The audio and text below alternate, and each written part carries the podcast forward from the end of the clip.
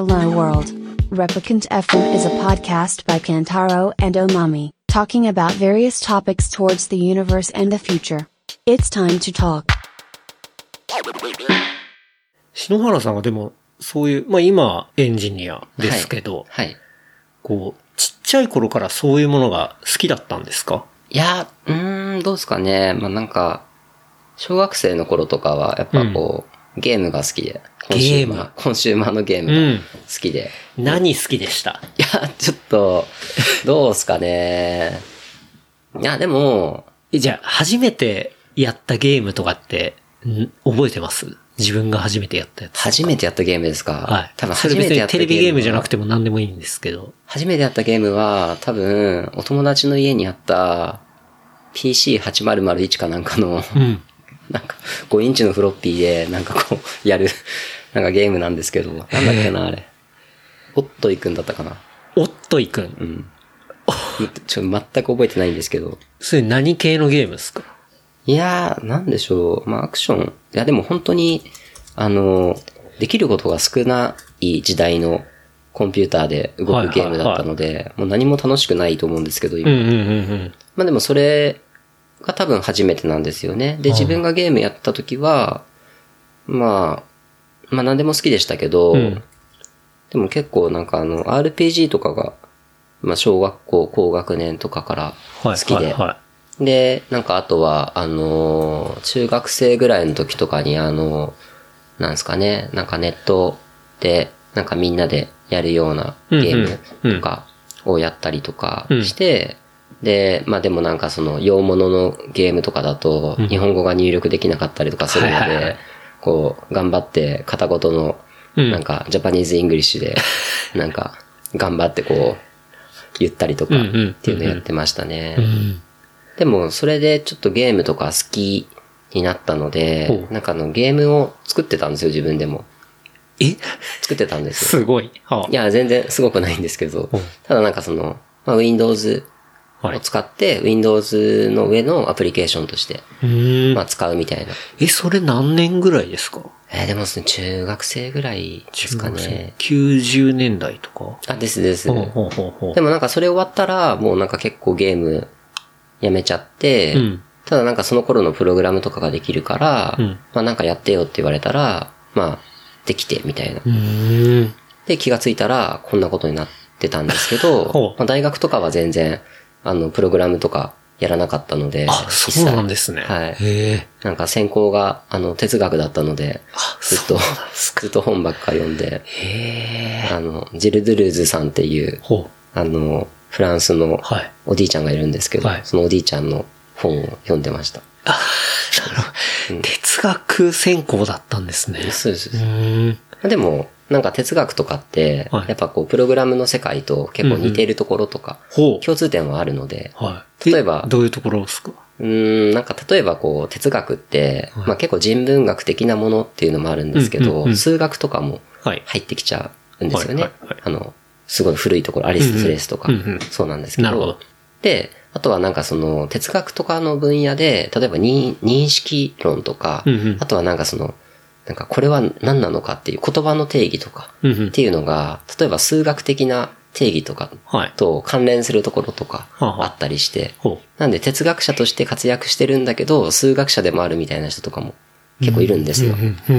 で、なんか集合の概念とかをなんかこう、なんかこう定義したりとか。はい。で、今のプログラムって、その集合論っていうのがすごく大事で、うんうん集合論ができて、そのパラドックスを回避できたから、うん今のプログラムがうんあるんですよね。はい。はい。はい。はい。っていうのとかは、まあすごく役に立ちましたね。なるほどね。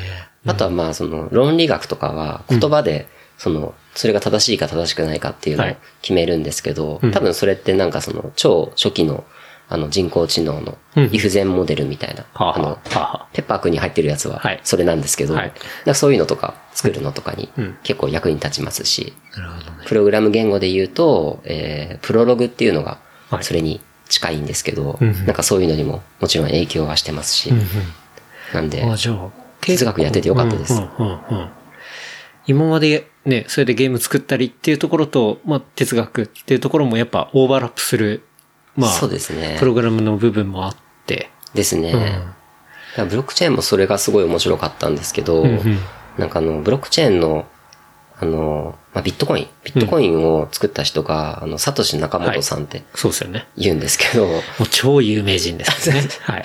で、あの人が、なんかその、エレクトリック T2P システムみたいな、うんあの、初めのなんかあの、こう論文を書いた時に、はいはいあの論文の中にブロックチェーンって言葉が一切ないんうんうん。ですよ。うんで、まあ、ブロックチェーンっていうのが、分散タイムスタンプサーバーだって言ってて、う。はい。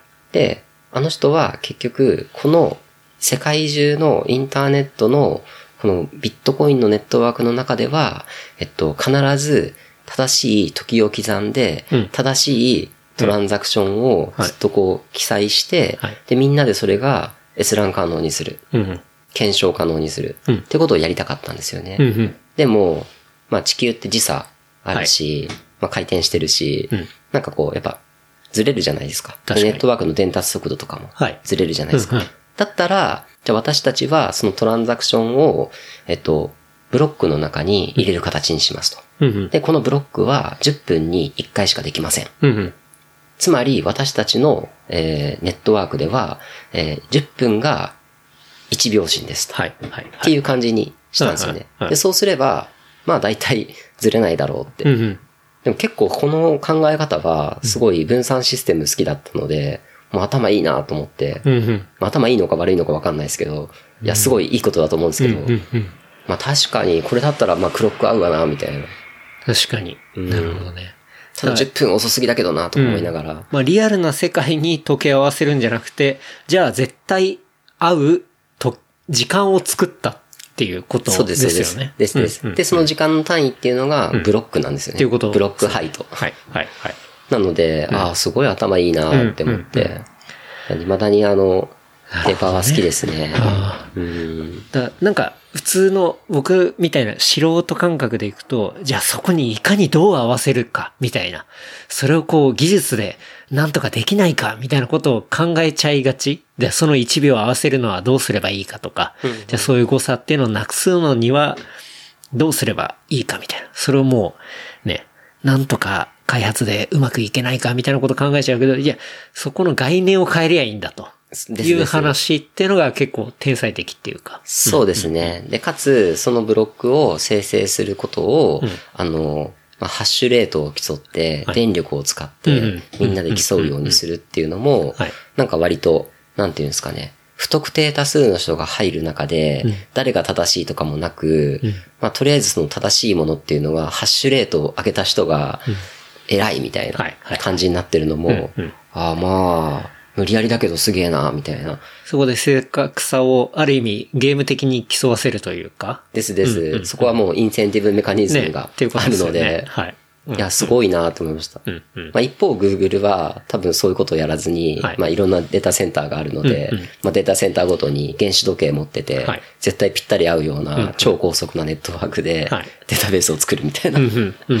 やったんですけど、はい。まあ、それはそれで一つの手だしでも、それは Google 以外の人が入れないので、ですよね。ですです。で、いかに公共性を持たせるかそうってですいうね。ポイントですよね。うんですです。まあ、公共性持たせるアルゴリズムとかももうちょっとあるはあるんですけど、ただまあ、スペックがすごい必要だったりとか、まあ、ビットコインもハッシュレートに今スペックがめっちゃ必要なので、まあ、何なんだろうっていう感じは、環境破壊って言われてるとこもありますけど、はい。うーん。まあ、なんていうんですかね。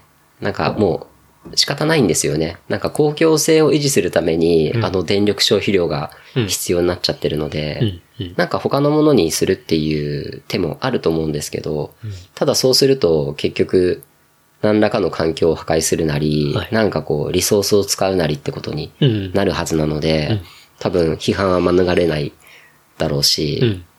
なんか、どうなるんですかね、今後。うん。多分今なんかその、プルーフ、あれ、あの、そういうハッシュレートを競うやつをプルーフオブワークって言うんですけど、うんうん。あの、プルーフオブステークとか、うん。なんかいろいろプルーフオブなんちゃらとか、うんいろんな、なんかもうちょっと効率的のいい仕組みに置き換えようってしてるものってあるんですよね。うんうん。で、イーサリアムとかもそうしようとしてるんですけど、ただそれが、その本当の意味で公共性が持てるのかとかうんうん。になってくると、まあどうなんすかねって感じもしますね。なるほどね。うんうん、うん、うん、うん。まあなんかこう、うまい具合のバランスで作ったのは本当にすごいなと思います。うんうんそしてまだそれが維持されてるっていうのは。。絶妙なバランスね。絶妙ですね、はい一つ一つの技術っていうのは、全然なんか新しいものじゃないうん。んですよね。うんで、それをこう、うまい具合に組み合わせてるっていう、センスいい感じです。うん、センスがいい。非常にクリエイティブだし。ですです。うん。で、それを、その、すごいセンスいいやつの仕組みを、イーサリアムってやつは、ちょっと魔改造して、使ってる。魔改造。魔改造です。はい。まあね、なんかその、それはそれですごいうん、すごいことなんですけど、その魔改造しすぎて、なんか、ちょっと大変だなってところはあります。シンプルじゃなくなっちゃったので。うん。うん。なるほどね。まあでもいい仕組みです。うん。うん。すごいです。で、初めの会社とかって、あね、どういう風に、じゃあそっから選んでったんですか？初めの会社はですね、うん。なんかあの、大学時代に、うん。なんか電気屋さんでバイトしてたんですよね。電気屋さん？はい。え、それは、山田電機とかいう、そう家電量販店ってことですか？そうです。そんな感じで。家電量販店でバイトしてて、はい。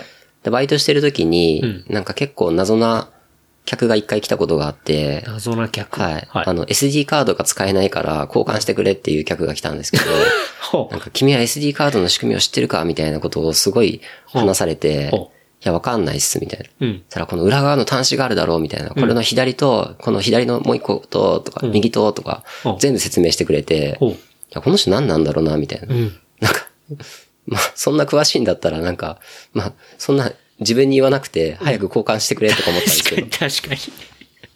でもなんかその話をしてたら、はいなんか気に入られちゃったみたいで。なんか、会社に遊びに来いよ、みたいな、言われて、ほう。でクレーマーかと思いきや。そうですで会社に遊びに行ったら、行ったんだ。行ったんですけどね、はい。で、行ったら、なんか、そこでバイトすることになっちゃって、どういうこと？大学の時に。受ける。なんか通ほ販の会社だったんですけど、うはいはい。なんか通販、紙媒体の通販をやってる会社で、うん。で、紙媒体以外で、例えば自分、自社の EC サイトを作りたいとかはい。言われて、うん。で、それを作ることになって、ほまあすごい昔なので、うん。なんか PHP がもう4とか、う。はい。なんかアパッチ使ってお、なんか PHP でなんちゃらみたいはいはいはい。なはい、超めんどくさいうん。ことやってたんですけど。で、それ終わってから、まあちょっといろいろ転職したりとかうんしてうん、まあなんか、ソフトウェアを作る会社に行ったりとかは、い。ウェブサービス作る会社行ったりとかうん、なんかあと、まあみんなが今、メールとか以外に使ってるなんかあのチャットみたいなはい。メッセージャーアプリとか作る会社行ったりとか、メッセンジャーアプリ。まあ、LINE 的な？とかとはいはか、とか行って、で、で、今、まあ、で、その後なんか、なんか知らんけど、あの、そういうレコメンドエンジンを作るはい DMM ってとこに行ったりとか、うんって感じですね。でもそこまではなんかそんなに本当ブロックチェーンとか全然知らなかったですし、うん。うん。なんか普通のバックエンドエンジニアとしてやってたって感じですね。なるほどね。結構じゃあいろんな会社というか、いろんな仕事を結構転々としてたみたいな。ああ、点なんか々と、そんな感じなんですか？そうですね。でもキャリア的には、うーん、まあ、長いとこは5年とかいましたけど、短いとこだと8ヶ月とかううんうん。だったのうでん、。まあ、割と点々としてるかもしれないですね。うん。うん。うん。DMM 何年いたんだろうあ、でも DMM5 年ぐらいいました。うん。DMM では、レコメンドエンジンを。あ、そうですね。はいレコメンドとあとブロックチェーン周りとかやってまあ、ました、ね後半ブロックチェーンって感じですかね。そうですね。最初はレコメンドエンジンとか。そうですね。なんか、まあ、DMM もすごく EC サイトとかを、がメインの会社なので、はい。まあすごく、なんていうんですか、今は多分違うと思うんですけど、結構、その当時は、なんかこう、レガシーな仕組みをずっと、こう、積み上げて積み上げて、ちょっとずつ回収して、空論城みたいにな作ってたので、はい。まあそことは全然違うレコメンドエンジンは新規だったので、うん。結構好き勝手できたので、はい。はい。はい。なんか自分の好きな言語でうん。できて超良かったです。いい会社でしたレコメン。ドね。うん。最近のレコメンドエンジンとかね、結構びっくりするようなレコメンドされますもんね。そう、そうですね。んうん。どんだけ精度いいんだっていうか、なんか、ね、ほんとインスタとか、これ話聞いてたっしょみたいな。そう、なんか、そこまで勘ぐるぐらいの結構精度で、うん。いや、この話、ついこの間したばっかだなとか、なんかそういうものがね、ポッて出てきたりとか。うん。なんかもう究極のアキネーターがいっぱいいるみたいな感じですよああー、ねわ。かる。確かに。なんかあなたが今想像してるのは、これですねかって。そうそうそう。なんだってって。うん、うん。ちょっと気持ち悪いぐらいのね。うん。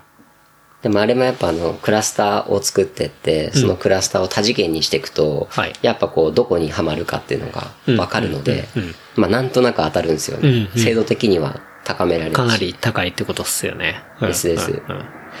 僕はね、あの、まあ、マーケティングだったり、まあ、広告の、あの、仕事をしているんで、まあ、そういうものを利用して、こう、まあ、いろんな人にね、そういうものを当てていったりとか、うん。まあ、するわけなんですけど、うん。時々、マジかよっていう制度で出てきたりするし、で、さっきもね、ちょっと収録始まる前に話してましたけど、そう、そこら辺のエンジンっていうのが今ものすごい優秀なんで、じゃあ、どこかのエリアの子育て世代に対して、じゃあ、この服を、あの、売るとか、じゃあこういうグッズを売るみたいなところを、こう、一気にお金をかけてやると、急にその一体、ね、エリア一体の人たちの服装が同じような感じになるとか、っていうのを、多分俯瞰で見てると確実にそういうことは起きていて、うん。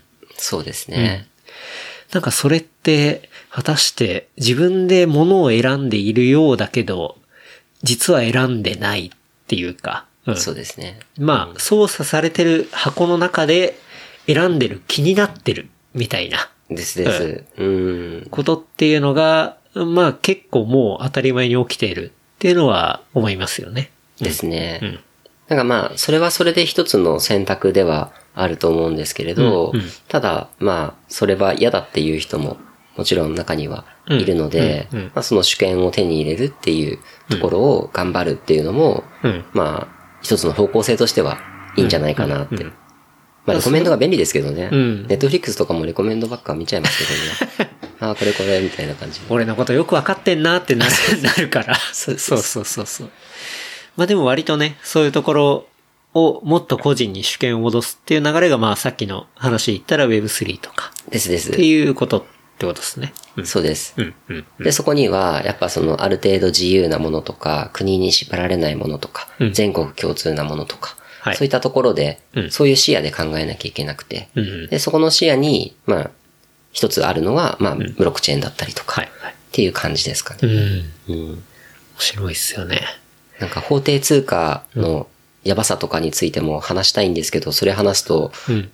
消されるかもしれないので、ちょっと、今度それはオフレコで。法定通貨のやばさ、じゃあ、触りだけ。あ、いやいやいや、なんか、いや、なんかその、割となんか皆さんやっぱ法定通貨立てで、はいやっぱこう価値とかを考えたり、換算してると思うんですけど、はいそもそもなんか日本円とかってうん、ここ5年でいくら下がってますかっていううん。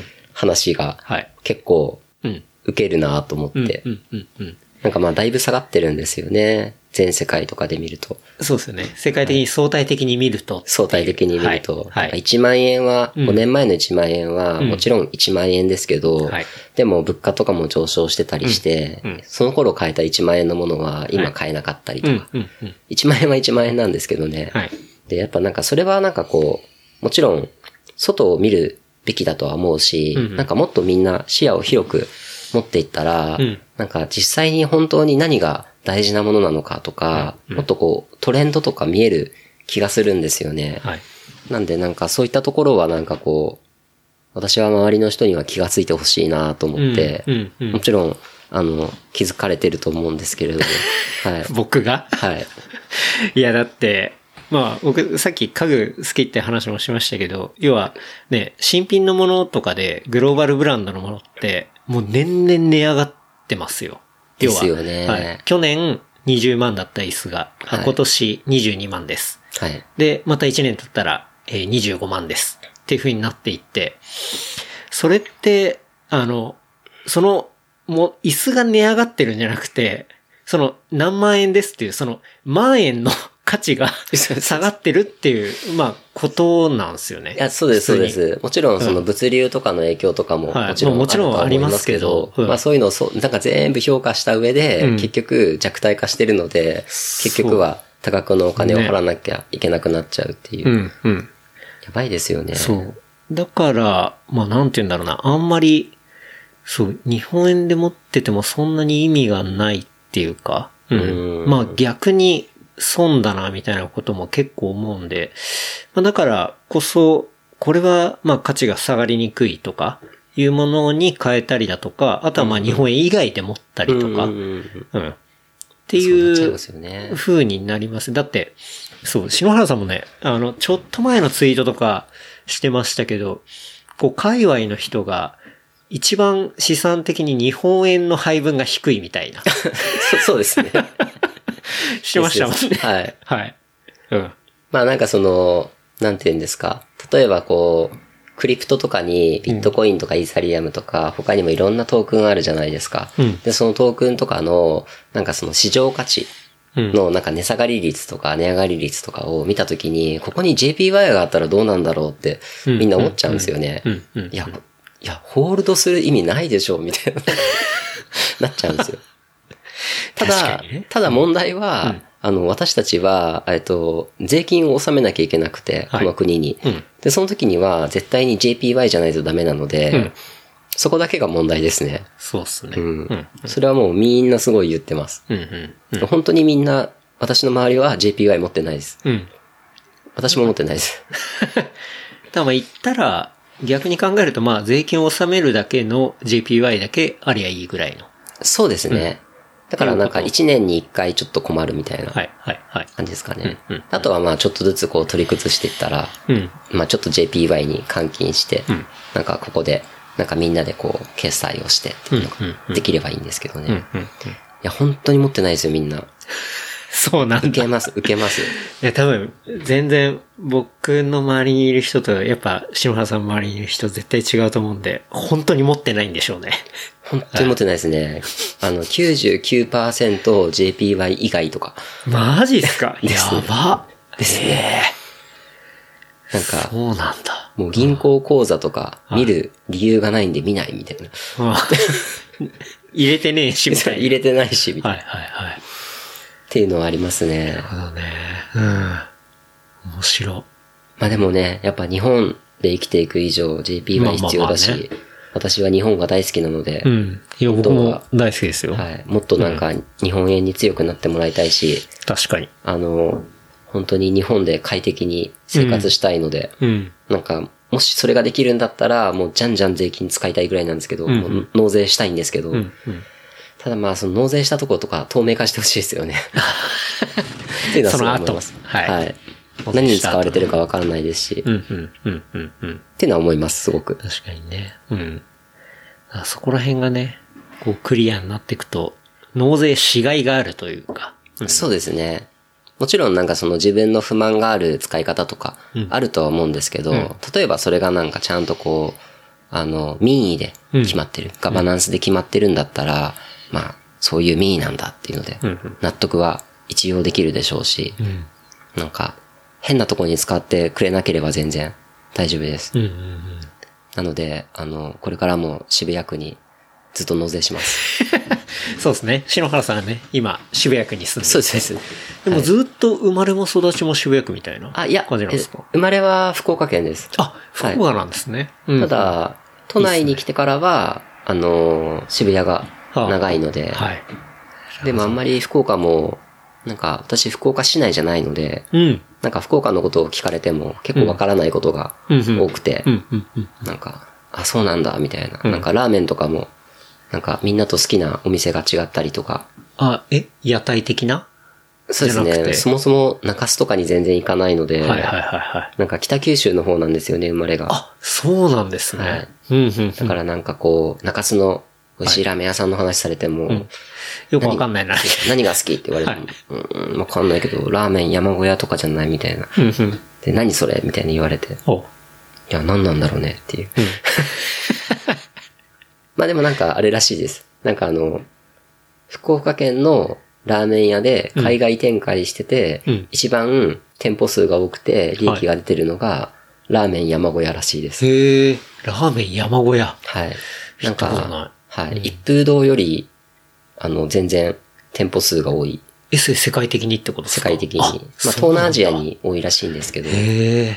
でもなんかラーメン屋かっていうとあ、なんかもうラーメン屋じゃないらしくて、なんかその現地では、なんかもう焼肉とかうん出してるらしくて、あ、なんかもう、あ、まあ、じゃあ、講義でのジャパニーズフードみたいな？な感じに、あもうなんか何でもやるみたいな感じになってるらしくて。節操ねえな、つって。節操ないです。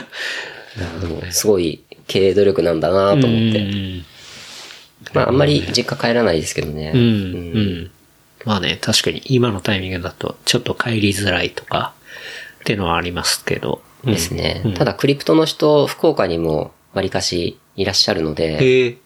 なんか、まあ、定期的に行きたいなとはすごく思ってるんですけど、なんか、ミーティングしてても、なんか、ここは、なんか、キャナルシティの横のウェルビーの地下ですとか言われて、うん。なんかあの、すごいいいサウナがあるんですよ。ほキャナルシティっていう建物の横に。う。うん。なんかですね、え、それ天神のあたりあ天神ですよよね。はい。あの、水風呂がなんか、一度の、一度？一一桁度？一桁度のあシングルってやつだ シングル、シングルがあって、あ、でみんなそこでなんか、苦行を やったりやってるんですね。ですです。なんで、福岡行くときは大体そこ行ったりしますねうん。うんうんうん。いいっすね。あれ？ご出身って、僕はちっちゃい頃いたのはさ、千葉、最初、本当の最初最初は千葉で、はいその後埼玉で、で、まあ大学から東京出てあっていう感じですね。じゃあ、うんここら辺を。で、関東出たことなかったんですけど、こう仕事で働き始めたら、いきなり最初の配属が、まあ大阪で、おで、大阪で5年間ぐらいいた時に、要は、そのピストのカルチャーに出会って、はいはいはい。で、まあ、しばらくハマって、で、まあ、こっち戻ってきて、っていう感じですね。あそうなんですねざっくり言うと。まあでもずっとやってることは、まあ広告、マーケティングの仕事をやってますね。なるほど。はい。もうなんか大阪もやっぱなんかそのピストっていうか自転車が多いじゃないですか。うん。うん。なんか大阪って。大阪はまあ平坦だし、まあね、行ったら本当に梅田あたりの北と震災橋あたりの南っていうものが、まあものすごい近いし、確かに。本当に自転車でパパッと移動できちゃうみたいな。うんすごいいいコンパクトシティですよね。そう、めちゃくちゃコンパクトなんで。うん。なんか福岡県の人って大阪を毛嫌いしてるんですよ。そうなんだ。なんか多分福岡の人って、はい。なんかこう東京の次は福岡だと思ってるんですよ。あー、でも、それ、マーケティング的にもだって、マーケのテストとかやるの絶対福岡で、あそう初めての新商品のローンチのテストとかは福岡でやったりしますからね。ええそう。そうなんですね。らそれは名古屋でも大阪でもなくて、やっぱ福岡なんですよね。ええそうなんですね多分、金性が取れてるというか、なんか変な偏りがなくて、なんか、ちょっとその東京のちっちゃい版みたいな感じ。データが取りやすいんですねそう、データが多分偏ってなくて取りやすいんだと思いますね。うん大。阪だとなんか確かにカルチャーがすごいちょっと強いから。、まあ、うん。違う毛色があったりとか、うん。でも2019年ぐらいに初めて大阪に行ったんですけど、はいすごい痛く感動して、今までなんで大阪に行かなかったんだってすごい後悔しましたね。2019年に初めて行ったんですね。はい。それまでもなんか新幹線で通過するだけだったので、で初めて降り立ってみたら、なんか料理美味しいし、うん。店面白いし、最高やんみたいな思って、多分行ったところが良かったっていうのもうん。あると思うんですけど、どこら辺行ったんですか？初めは泊まったところが中之島。はい。あ、中之島、そうですよ。まさに僕が配属された会社があったところですよ。あ、そうなんですね。はいはいすごい綺麗だし、え、めっちゃいいやんと思った後に、はいちょっとなんか飲みに行こうって思った時に、あの、みそのユニバースに連れてかれて、いきなり濃いとこ行きましたね。はい。で、あれ、なんかここってなんか渋谷の丸山町と同じ匂いするなとか思って。なるほどね。はい。で、で、そのみそのユニバースの、はいそこで知り合った人が、うんなんか次のお店を紹介するって言って一緒についてきてくれたんですけど、はいで、それでミッテラ会館に行ったんですよ出。た。なんか、め え、ちゃくちゃわかるわ、その流れ。え、これ丸山町じゃないの？とか思って、はいはいはい うんこれ深セン、なんか深セン、渋谷深センのアンダーグラウンドと同じ匂いがするんですけど、と思って、なんかもう大好きになりました。ああ。いや、さあ、そこら辺はそうっすね。うん。めちゃくちゃ面白い人いるし、まあ、ディープっすね。うん。でもアンダーグラウンドから生まれる、なんか面白さってあると思うので、なんか私が渋谷好きなのって多分そこもあって、なんかあの、スクランブルはもちろん映りますし、宮下パークとか綺麗になりましたけど、まあやばい店とかやっぱうんまだあるので、そこのなんかこう、うまく同居してる、うん。こう、カオスな感じはいが超好きで、んでも大阪も同じカオス感を感じるので、確かに、そこら辺 突っ込んでったらまあカオスですよ。ここ初めて行った時びっくりしたもんな。うん。ねえ、またちっちゃい店がいっぱいあって、その中でやってる人がね、特能ですよね。そうですね。多分あそこにしかいないと思います。日本全国。ななんなのこの人みたいな。てかもうそれでもう大阪超好きになっちゃって、あもう、いいですね。うん。なるほどね。来世は大阪で生まれたいです。本当ですか？そこまで？楽しいとこだと思うので、うんうん。ご飯も美味しいし、確かにね。面白いっすよね。女の子可愛いし、女の子可愛いし。最高ですよ、本当いいっすね。確かにな、大阪楽しかったっすけどね。うん。本当に。僕もだって会社の配属とかなければ、絶対ね、自分で住むとかはなかったんで。ああ、うん。でも行ってみたらよかったっていう、まあ最初は辛かったっすけどね。ノリが。ノリとか、まあ言葉とか。あー。あとはまあ、単純にね、まあずっとこっちいるから、友達がいないとか、確かに確かっていうのもあって、まあなかなか大変でしたけど、まあでも、それが結構ピストにこうん。うハマっていったら、そこからまあおのずと、こう、知り合いとか友達が増えたんで、まあそれで助けられたみたいな感じですね。に。あ、いいですね。うん。私がピストに乗り始めたのも、高円寺のお店なんですけど、うんあの、昔ビーンズっていうビーンズ。はい。お店があって、で、そこのあの、なんか、増田さんっていう店長の方にいろいろ教えてもらって、増田さんもうね、ザ・バイクロアですよね。そうですねミスターバイクロアですよ、本当に。なんで私バイクロアはなんか増田さんに借り出されて、はなんか参加してたみたいあ、な。あ、そういうことなんですね。っていう流れがありまして。そうだ。増田さんね、今、大阪で。ですうんですお店をやってますからね。うん、うん。でもその時に、その頃大阪の地を踏んだことがないので、私が。はいはいなんか、大阪の人イコール増田さんって思ってて、なんか、増田さんが言ってることを、とりあえず、そうなんだ、大阪怖いなってうん。思ったりして、なんか、生野区の話とかよくされたんですけど、ああ、なるほど。なんか、生野区は、なんかこう、大人の喧嘩が土下座をしないと終わらないとか、なんか、なんか居酒めちゃくちゃバイアスかかった情報じゃないですか。で、なんか居酒屋とかで、うんなんかどこ出身みたいな話から、なんかこう中学校出身みたいな話聞いて、後輩だったら告げやみたいな。完全大人になってもそれヤンキーのやりとりがあるみたいな。お前どこ中みたいな。行くのくはもう絶対行かないようにしようって思いました。いや、行くのくは行くのくででも、行ったら面白いっすよ。ううんん、なんかやっぱ、まあ、ちょっとコリアンカルチャーもあるし、そう、あれ？鶴橋とかって行くのくかな？あだと思いますうん多分うんだ鶴橋とかも僕初めて駅開いた時に、本当に焼肉のね、香りがして、えなんか、そういう風な話は聞いてて、いやいや、大げさに言ってるだけでしょみたいな話で、したら本当にドア開いたらマジで焼肉の香りがして、あ、これは期待できると思って行ったら、まあ、すごいディープで、えうん。面白くて、なんかちょっと日本じゃないんだけど、まあ日本なんだけどみたいなとね。ころのものが広がっていたりとか。うん。デサントとかが確か生野区でしたっけ？あ、そうなんですね。なんかなんかそんなことを聞いたことが。ありますね。うん。私もあの、デサントの、なんか、あデサントじゃないや、水着、アリーナかな？はい。アリーナの水着とか使ってます。うん。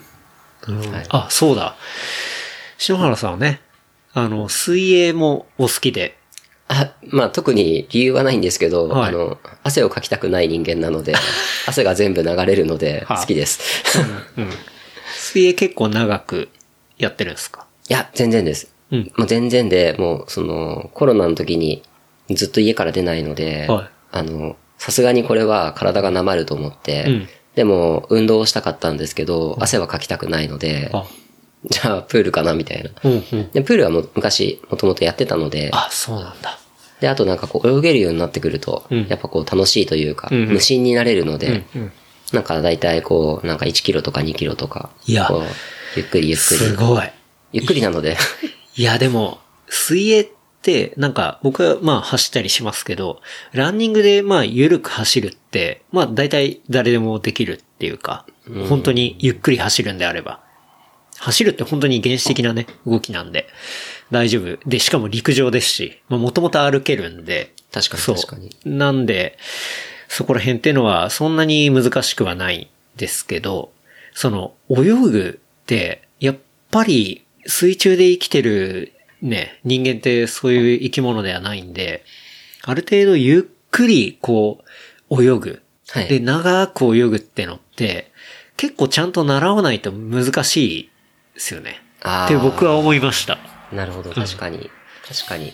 なんかあの、がむしゃらに筋肉で泳ぐのは、まあ、ある程度誰でもできると思うんですけど、本当にもう疲れなくて、はいランでいうジョギングを水泳でやるのって、あれ結構スキルフルだなってな、ううんん、確かに慣れありますよね。ね。はい。ありますよね。僕も2年前ぐらいからちょっとちゃんと泳げるようになりたいなと思って、まあ、近くにプールあって、うん。そこで通って、2ビートのクロールとか、はいはい。なんかそこら辺とかをちょっと YouTube 見ながら やったりして、でまあそこそこ体得できてきたんですけど、でもそれになるまでにやっぱ、ものすごい時間かかったんで、うーん。でも、そうですね。なんか、気軽に泳げるようになると、確かに無心にはなりますね。ですうん。頭の中空っぽにするのにはすごくいいことだし、あと、まあなんかこれは、あの、個人差あるかもしれないですけど、あの、見えるところがうん。基本的に一緒なんで、プですねールだと。はいまあ、大体そこを見てますもんね。で私結構ミニマリストなので、はいなんかそういうのは全然うん気にならないので、うんうん。なんか、ああ、もうめっちゃいいなと思ってうんうんうんやってます。確かに。自転車もね、やりたいんですけどね、また。うん。自転車もね、楽しいですけど。ですね。今何乗ってるんですか？僕、普段移動するのは、あの、オールドのマウンテンバイク。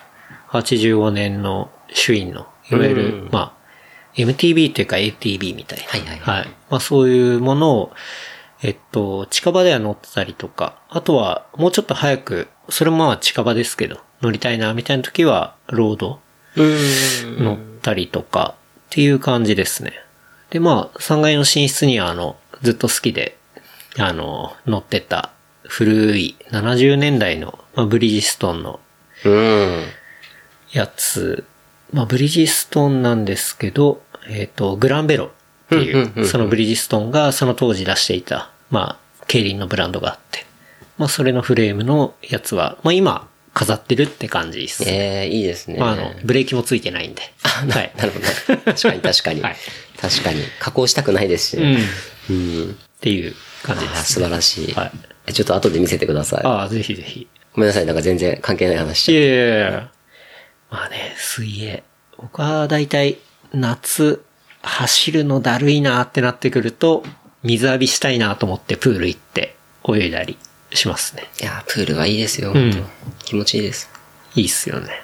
うん。なんで、なんか、本当泳げるところがもっといっぱいあったらいいなってうん。な思うんですけどね。かなかね、気軽に泳げるところって、しかも、最低でも25はないと、ね、あれでですすし。ね。うん。ですね。まあさすがにこう、長水路まで欲しいとは思わないので、25欲しいと思って、うん、うん、うん、うん。なんか、歩いて3分ぐらいで行けるとこにあれば、本当はいいのになって思って、うん、うん、うん。なんかそれで物件見たりとかしてます。そうなんですね。あでも、ほぼ、ほぼないです。まあでも、ね、渋谷からは出ない感じですね。そうですね。渋谷にはないですね。いやー、そう。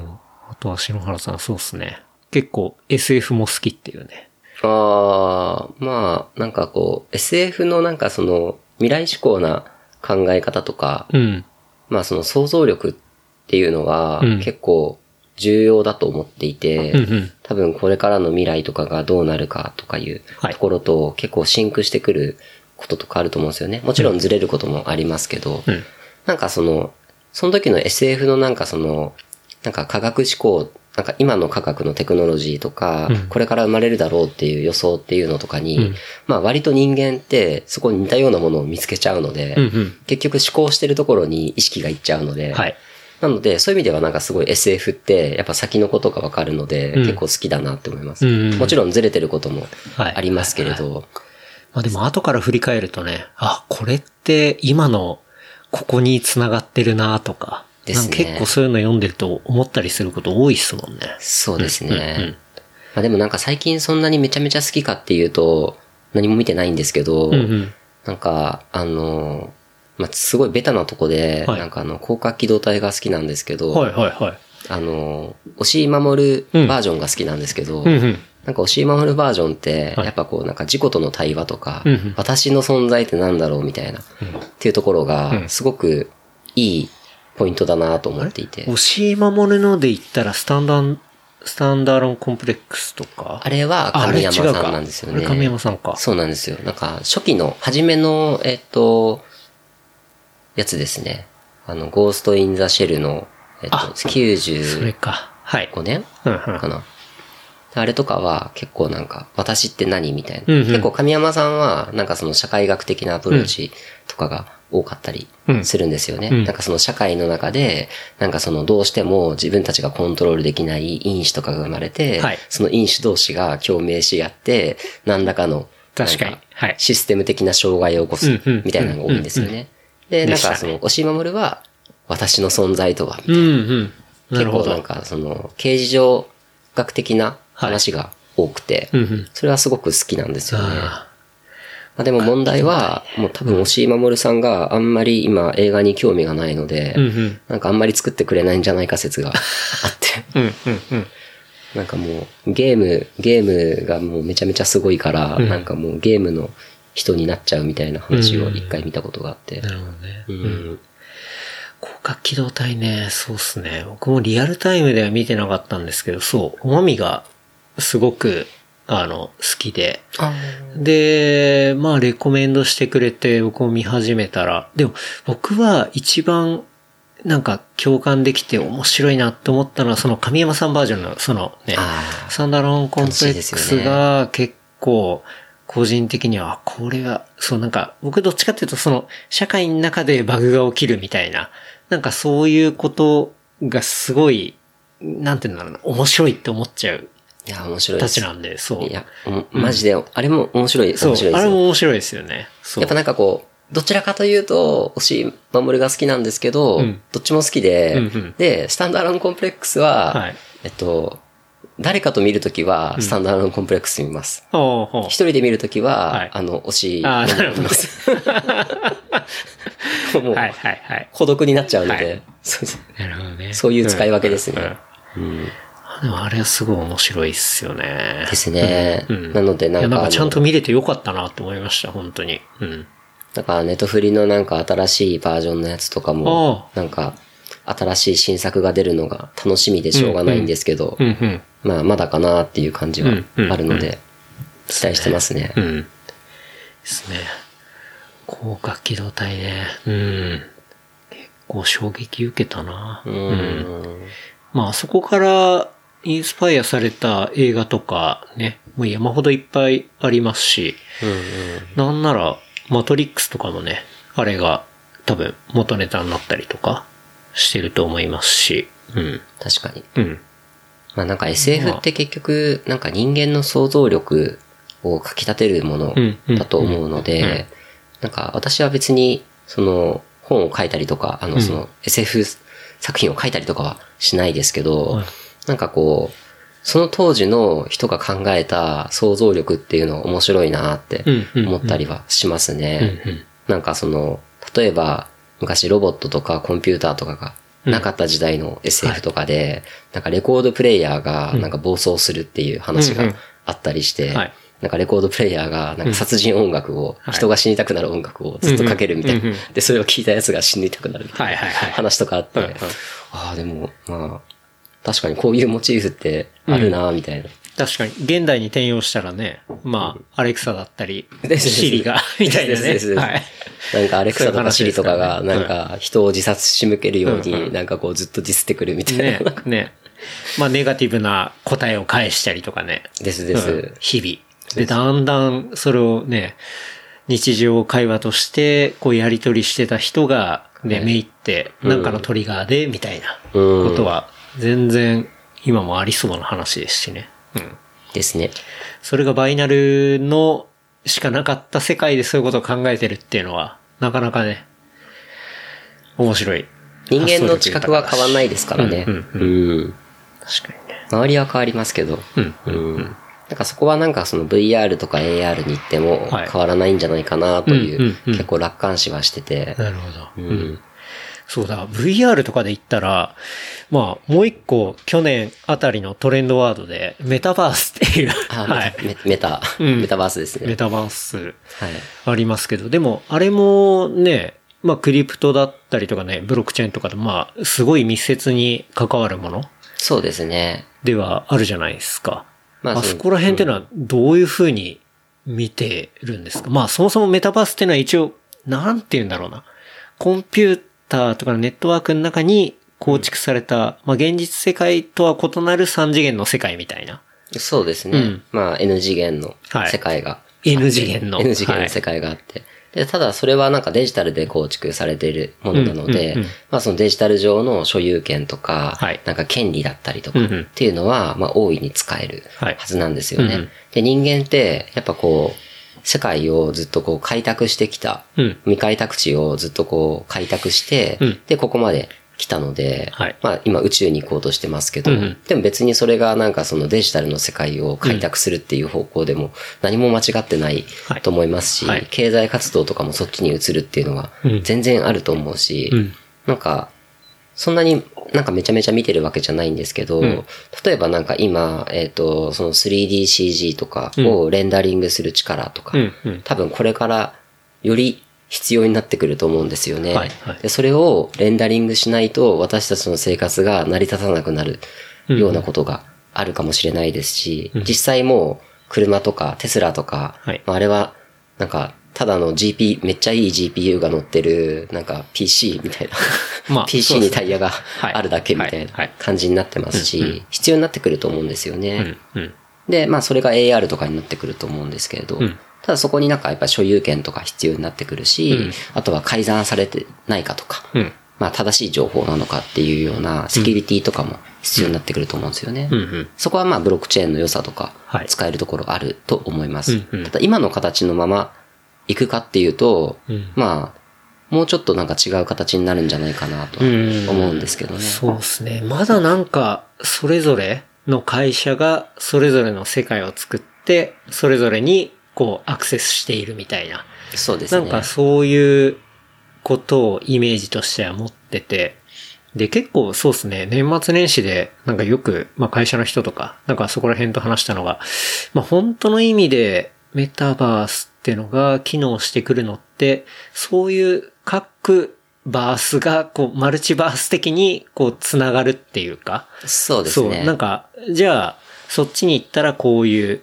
まあ言語だったり、まあ、っていうので話したりはするんですけど、要はそこに一個、まあ通貨なりとか、まあ何でもいいんですけど、共通で持ち運べるもの、何かがあるみたいな。そうですね。そう、そういうつながりができてくると、まあ本当の、まあもう一個の世界になってくんじゃないのかな、みたいな。ですですですですことっていうのは、なんか、うん、思ったりしましたね。うん。まあ今あるこのマルチバースの、うんまあベースレイヤーみたいなところをみんなが参照できるようにうんするのか、それともこの一つ一つのメタバースの空間を、まあそのブリッジとかでうん。つなげるのか、はい。まあどっちかは必要ですよね。ですよね。うん。で、まさにブロックチェーンの世界も、なんかもういろんなブロックチェーンがあって、はい。まあ、それをどうするかっていう問題が、うんうん。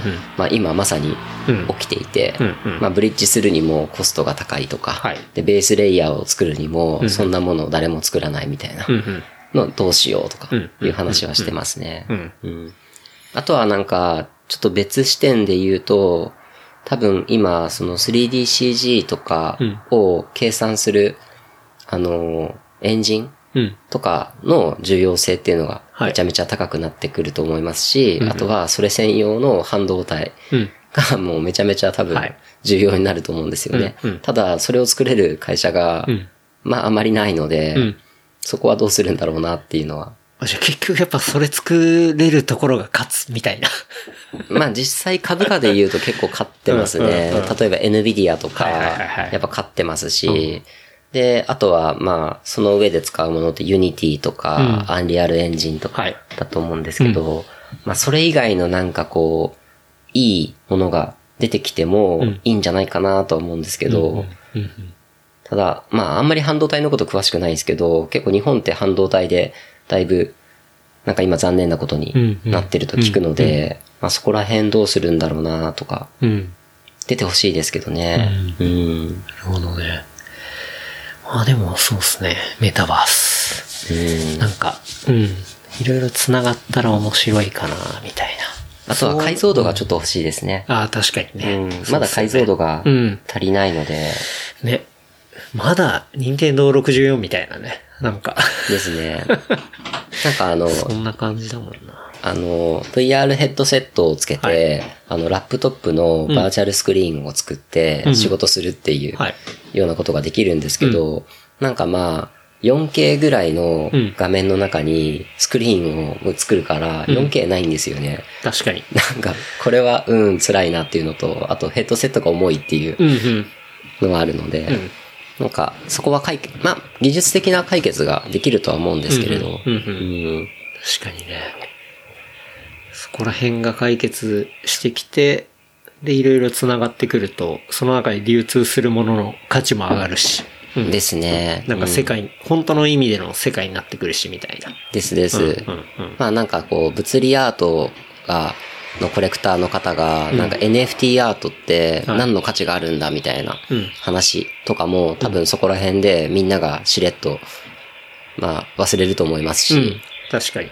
うん。まあその、日本銀、日本銀行が発行した日本銀行券に価値があって、うん。で、かつ、まあでもなんかビットコインに価値がないのかっていうと、割ともうみんなビットコインの価値を信じてたりとかうん。するところもあるので、なんか、まあ人間の認識次第でいかようにでもなるのかなって感じはしますね。確かにね。うん。そうっすよね。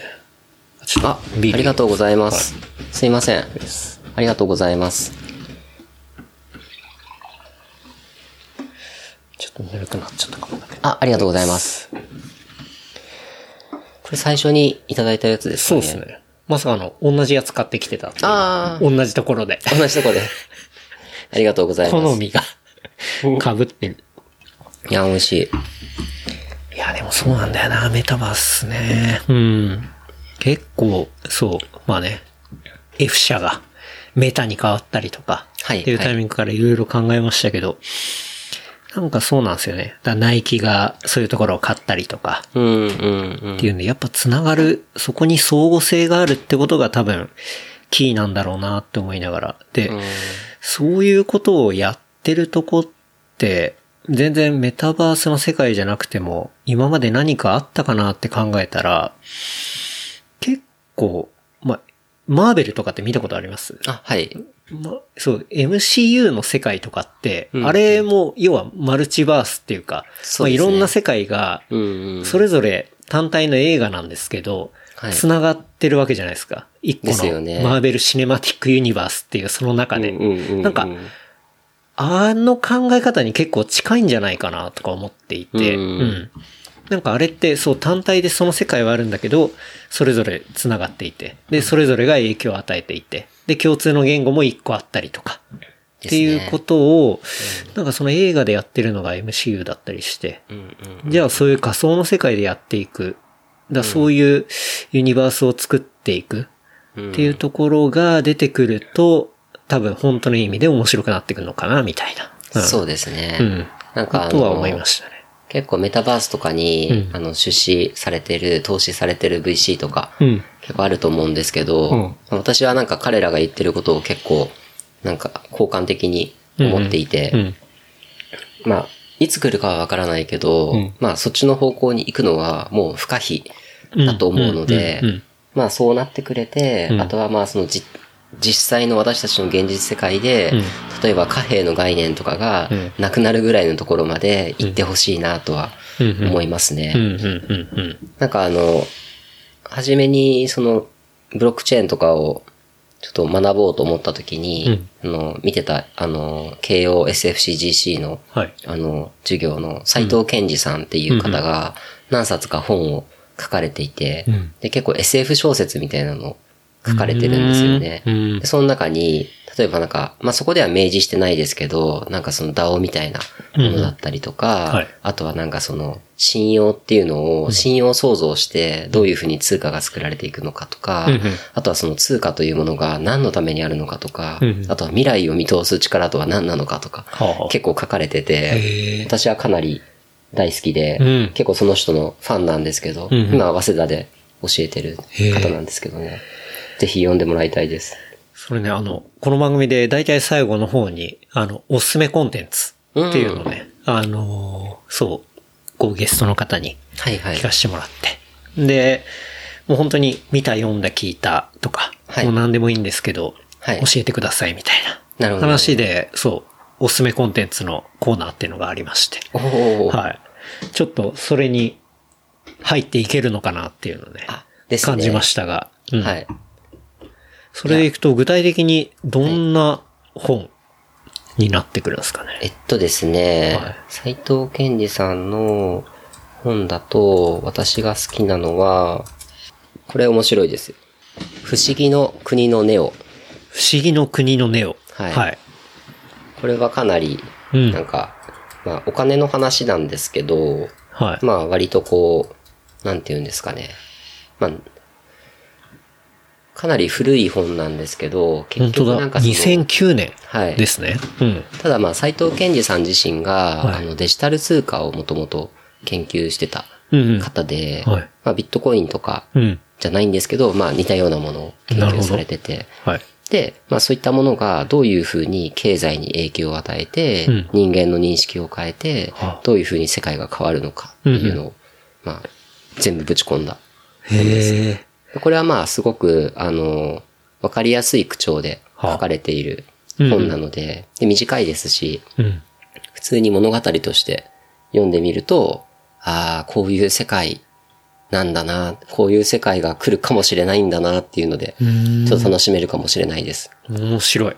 不思議の国のネオ。未来を変えたお金の話。2009年。斉藤健二さん。はい。うん。これ今 Amazon で残り1点。在庫がない。これ、フィジカルしかないんだ。あ、しかも Kindle がないんですね。ですね。これはもう早い者勝ちですね。いや、ちょっとこれ斉藤さん、Kindle で出してほしいですね。うーん。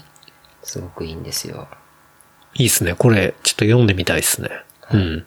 まあなんか、こう、レビューの中で、本書は金融資本経済に代わる社会資本、経済、あるいは真の信用経済、うんまたは脱化石燃料社会にまつわるフィクションであると。ほうん。う。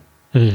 ネオとは自然経済秩序、ザ・ナチュラル・エコノミック・オーダーのことであり、あここそうなんだで使われる通貨は時間とともに減価する。はあ、はこの減価する経あの通貨っていうのは、うんあのシルビオ・ゲゼルさんっていう人が考えたものなんですけれど、はいまあそういうモチーフとかが入ってて、うんうんなんかこう、なんていうんですかね、なんかこう今までこう、きあの、経済とか、うん。あと貨幣とかのことを考えた人たちのエッセンスとかがいろんなところに散りばめられてて、はいはいはいでそれを意識せずに、うん。まあ、ふーんって読んで、うん。でも裏、なんかこう、最後のは、なんかこう、いろいろ、なんか言葉の説明が書いてあって、うん。そこはなんかちゃんとしっかり書いてあって、うん。まあ、そこ読まなくても楽しめるし。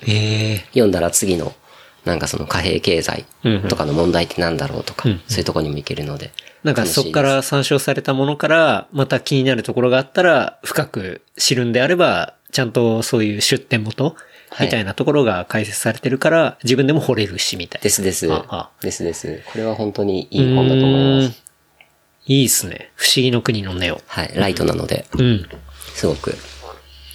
ライトじゃないやつでおすすめがあるとしたら、はいあの、デビッド・グレーバーのうん不採論っていう本がすごく好きなんですけど、デビッド・グレーバーの不採論。はい。はい。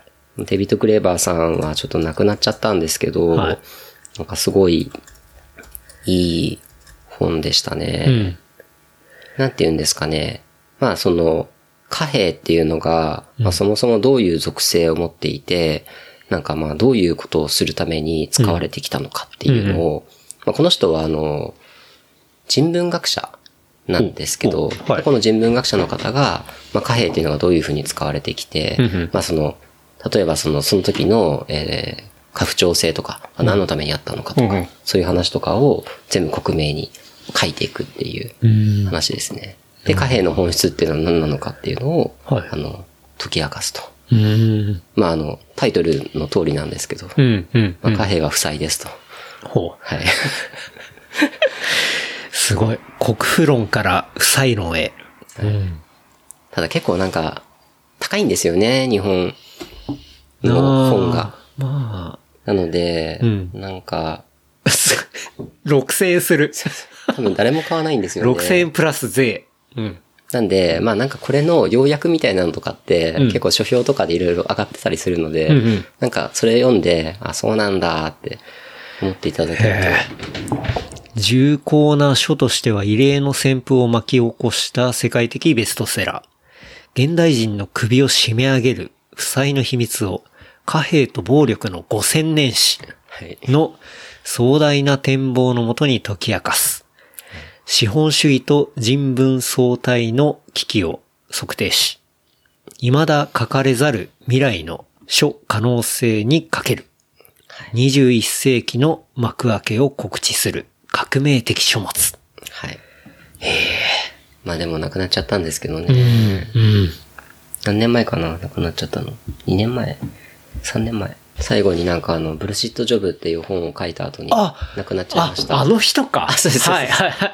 あ、ブルシットジョブの人ですね。はいはい。ブルシットジョブの一個前に、うんあの、官僚主義のユートピアっていう本を書いてて、はいはいはいはいまあそれが結構ブルシットジョブにつながるようなことをうん、なんか書いてるんですよね。なんかこんななんかもう、クソ、クソみたいな仕事が超重なってって、しかもなんか書類がどんどん増えて、なぜこれをやめないのかみたいな、うんうんっていうのをすごい書いてて。なるほど。あ、ようやく繋がった。その人だ。はい。デビッド・グレーバー。うん。なるほどね。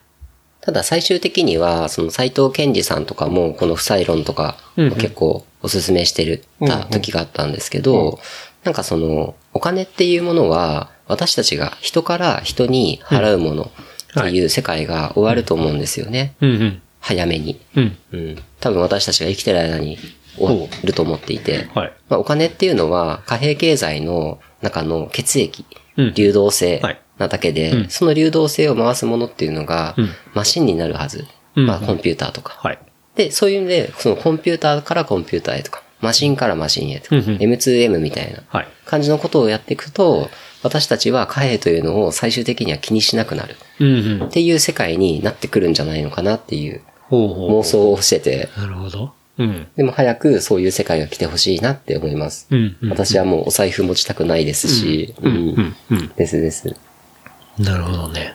うん確かに。もうでも結構今それになりつつもあるっちゃありますよね。そうですね、段階的に結構来てますうね。ん。うん。僕もだって現金使うのってすごくもう回数減りましたし、うん。ですよね。うん。今日使いました？今日まだ使ってないですね。はい。日本銀行券使ってないですか？日本銀行券使ってないですね。あ、でも、昨日、ランドリー回すとき、はいそう、はい僕、乾燥機あの、業務用のが大好きなんで、あの、いつも回すんですけど、あれはコインを入れなきゃいけないんで、そう。あれでまあ、現金は使ったりとか、うん。コインを使えるとこ減りそうですよね。うん。このまま行くと。うん。うんあんなのもね、まあ、そのうち、絶対、スイカとかでピッて、ね、はいできるようになると思うし、うん。で、コイン使えるとこが減ってくると、うんなんかあの、コインを入れて回すような、うんなんかあの、ガチャガチャ？あの、ガチャガチャじゃなくて、なんていうんですかね。例えばボタン電池が入っているところの、なんか、蓋を、コインとかで回すみたいなのあるじゃないですか。あるある。なんかあれもはい多分変わるんだろうなとか思ったりして、うんうんうんコインがなくなってくると。確かに。そうっすね。うん。昨日じ、昨日なんか現実にそれになんか直面しちゃったんですけほど、なんかあの、絶対過失度、うん。絶対湿度が見れる、うんなんかあの、メーターみたいなのを持ってるんですけど、はい電池切れであ、で、あ、ボタン電池変えなきゃって思ったんですけど、なんかこう、コインで回してくれって書いてあって、なんか、コインがね家にコインがないと思って、どうしよう。うん。あります。確かにね。コインは便利ですからね。そう。コインはどこにでもある前提のそういうものっていうのが、ね、なかなか厳しくなってくるっていうか。そうそうそううん。あとはなんかその貨幣とかも紙幣が今度は使われなくなってくると、うんまあ紙幣がなんか便利に使われてた他のものうんとかもなんかいろいろ変わってくるかもしれないですし、確かにね。そうっすよね。まあ紙幣を別のことに使うのってなんだろうあんまりわかんないですけど、なんか薬物をなんか吸引するぐらい。わかんないですけど。なんか、それぐらいしかわかんない。ホワイトラインね。そうそうそう。くるくるくるって、はい。シュシュってなんか確かにね。うん。まあでもそういうのがなくなるんだろうなとか、うん、うん。多分逆に、そういう意味では貴重な時代に私たちは生きていて、うん。多分最後に使う人たちかもしんないっすね。確かに。って考えるとちょっと面白いですようんうんね。そうっすね。うんまあでも未だに現金しか使えないところもあるしな。うん。ありますよね、うんで。日本はちょっと都市部は進んでる方だとは思うんですけど、なんかやっぱ北米とか行くと全然使えないですし、うん。なんかやっぱ現金持ってないといけないし、効果持ってないとダメだしとか。なんか、割とやっぱなんかその普及しちゃってるからこそ、うん新しいインフラが普及しないっていううん。問題は起きるなって思いますね。うん。まあそういう意味ではなんかすごい日本の効果とか紙幣はすごく流通して、うんまあうまくいったうん。なんかインフラだと思うんですよね。よくできてるし、偽造も難しいですし。なんか、まあただなんかどっかで変わるんだろうなとは思いますね。まあ個人的にはもう、とっととね、そういういろんなものを持つのもめんどくさいんで、うん。スマホ一個持ってれば、こう何でもいけるみたいな。私もそれがいいです。感じにしてほしいなっていうのはもう僕、もうここ数年ずっと言ってますけど。はい。そうですよね。まあでも悪さするなら、ちゃんと紙幣がいいと思います。いや、悪さはできますね。そう。要は、あの、トラッキングされないんでっていう、ね。そうそうそうはい。そまあ私たちは悪いことをしないから、そうしたく、なんかそれを使いたくないっていうだけで。はいそうん。ですそうっすね。うんまあ、。未だにね、そう、悪いことする人は、もう現生でね。そうですよね。なんかもう、なんか今はもうあるのかわかんないですけど、なんか北朝鮮の一部ではうん日本円が使えるみたいな マジっすか？話を聞いたことがあって、うん。まあその、結局、その、日本と北朝鮮の一部の業者間で、その、流動性が発生してて。その、何をかを交換するときに、はい、はい。で、なんかその日本円っていうのが向こうでは価値を持ってるみたいな。うん。まあ、それ完全にシャブですけど。受けますよね。はい。受ける。まあでも確かに、まあ外貨がそんだけ入ってきて、じゃあ、これとこれの、が、まあどれぐらいの価値なんだっていうのが、ちゃんと、要は信用ができるっていうか、で、そうですね使えるって話はもう、お金の原理原則ですからね。はい。そうですね。でむか、ね、昔の人が お米とその石を交換したりとか、ね、まあそういうことをやってたのが、ね、シャブと日本円になったっていうだけの話で。そうですね。まあなんかそれで言うと日本の昔のお、あの、まあそのお米はい。とかも結局対抗マスができるまではうん。結構なんかザルだった。らしいんですようねん。知らないんですけど、なんかその一つのマスなのに全然大きさが違うみたいな。なんか結構国高とかもなんか適当にしか出せないみたいな。で、対抗マスができて、うん。一応なんかその統一されたって言われてるんですけど、うん。なんか鹿児島の方とかは全然違うマス使ってたらしくて、それでも。はなんか、まあその、やっぱその日本は、あの、日本円ができて、うん本当に良かったと思います。うんうんそのお米で、なんかこう謎に違う大きさで測らなくなって、うんうんうん。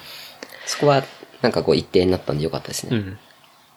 だってね、統一されたってみんな認識されたところでちょっとだけちっちゃくしたり大きくしたりしたところで、いくらでも儲けがね、作れますからね。ですです。うん。あとはなんかその、まあ公共のものを、なんかみんながいつ参入しても、まあうまくできるようにうん。するっていう世界が、まあ経済としては必要かなって。うんなんか今結局先行者利益みたいな。はいなんかアーリーアダプターがやっうんぱうまくいくみたいな。まあそそうれこっすねそ、まあ日本で言うと、なんかあの、根伝永年資材法みたいな。はい。なんか、初めに耕しまくったやつが勝ちみたいなはい。感じになっちゃうのではいはい、本当はなんかそういうのも、なんかこう、ちゃんとある程度、その、分割したりとか、うん。ちゃんと当分したりとか、必要だと思うんですけど、まあ多分そこも、その DAO とかでうまくいくんじゃないかなっていううん。期待はしてます。うまくいかない可能性は十分にあると思いますけど、ん。人間なので、うん。人間なんでね。人間なんで、やっぱこう、自分の持ち分が減るのとかはい。嫌なんで。そうっすよね。一番コントロールが難しいですからね。人そうです間のね。うん。人間の欲とかお気持ち。お気持ちわかんないですよね。あ そうですほんとね。そこですよね。だからそのお気持ちに対して、なんかその、結果的に、こう、そうしないと、あなたは損しますよ、みたいなうん、見せ方ができるといいんですけどね。うん。うん。ただまあ、それも見せ方によると思うんですけど、んまあ、うまく機能してないですよね。うん。うん。ね。だからある程度上がっちゃった人とかがうん、なんかこう、やっぱこのままでは地球がダメになるとか、このままだとこの地域はダメだとか、社会はダメになるとか、うん。やっぱそういうところの方向を見てくださってると思うんですけど、まあ、そこまでいかない人ってやっぱなんかその、うん。見える視野ってないので、うん。まあ、結果的にこうですみたいなのが本当は出せればいいんですけどね、うん、難しい問題です。ですね。うん。いやー、いっぱいお話ししましたね。あ、すいません、なんか適当なこと喋っちゃいました。すごい、おすすめコンテンツもいただきましたし、もうあっという間にね、収録時間が3時間を超えてですね。わはい。お酒が進みました。お酒、いっぱい飲みましたね。僕も飲みました。うんありがとうございます。いやいや。いやーでも本当に、いっぱい、まあ本当旬な話から、うん。まあどういうふうに、こう、しのさんがね、こう来たわ、みたいなところも話したりとか、ちょっと未来の話とか、うん。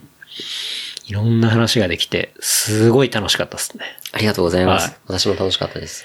いや、ほんとね、し結構新年、まあ、だ新年1回目の、こう、まあゲスト会になるんですけど、多分、5年後とか、まあそこら辺になってくると、ああ、そういうこと言ってたのかなとか、うん。っていうところが、こう気づけるような、あの、お話ができたんじゃないかなと思って、うん。すごい僕はワクワクしながら、こう、いろん、結構ね、食い気味にいろいろ質問しちゃいましたが、はい。でもね、本当に楽しくお話できて、すごい嬉しかったです。ありがとうございますありがとうございます。で、おすすめコンテンツもいただいたんで、なんか告知とかあります？告知ですか、はいい、や、特に告知とかはないんですけど、うんあーえっとですね、なんかもしも、なんかその、エンジニア？はい。エンジニアの話ってなんか特に今日なかったと思うんですけれど、うんうんえっとですね、10 18日？うん。1月18日に、あの、コインベースさんっていう、あの、取引所がはい。ありまして、うん。でそこの、えっ、と、ズームの、あの、コンテンツで、うん。なんかちょっと喋ってくださいみたいな話をうんうん。今いただいてて、はい。なんかそのエンジニア向けには、はい。なんかそこでいろいろなんかどういうことをやったらいいのとか、うんうん。なんか今の、なんていうんですかね、こうウェブアプリケーションとかうんうん。作るのと何が違うのとか、はい。そういう話をちょっと、あのーなんか入門者用に話せたらいいかなとうんうん思っているので、はい何も決まってないんですけど、うんうんはい。っていうのがあるので、あるんまですねもしよろしければ、っうん。て感じです。ちょうど、この今話してるのが後編になるんで、これの配信が17なので、あああぴったりです、その次の日ですねはい。明日。ですっていうわけですね。はいはい。それは、なんだろう。まあ、そこのサイトに行ったら見れたりとか。そうですね。おそらくコインベースの公式ツイッターアカウントとかで、うんうん多分ズームのリンクをはい多分ペロンと貼ると思うので、でそこからもうみんな適当にうんうん入っていただければ、誰でも見れる。誰でも見れると思います。おはいい。いですね。で、特に事前参加とか必要ないと思うのうんうんで、ぜひぜひ。いや、いいですね。